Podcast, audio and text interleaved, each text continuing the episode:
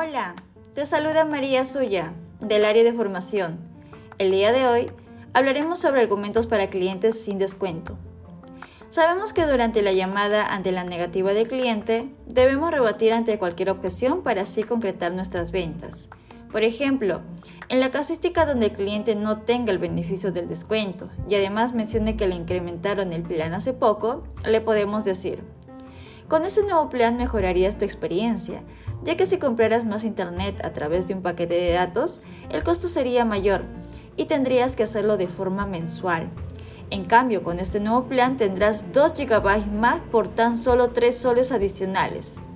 Recuerda hacer comparativas en cuanto al consumo que realice el cliente, para así demostrarle que necesita más internet.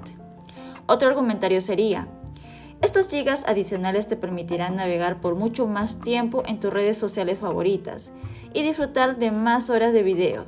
Por ejemplo, navegar una hora en YouTube consume 460 megabytes y una hora de videollamada en WhatsApp consume 400 megabytes. Con este nuevo plan no tendrás que limitarte porque tendrás mayor cantidad de internet. No olvides resaltar las ventajas de tener un plan con más beneficios para mejorar la experiencia de nuestros clientes.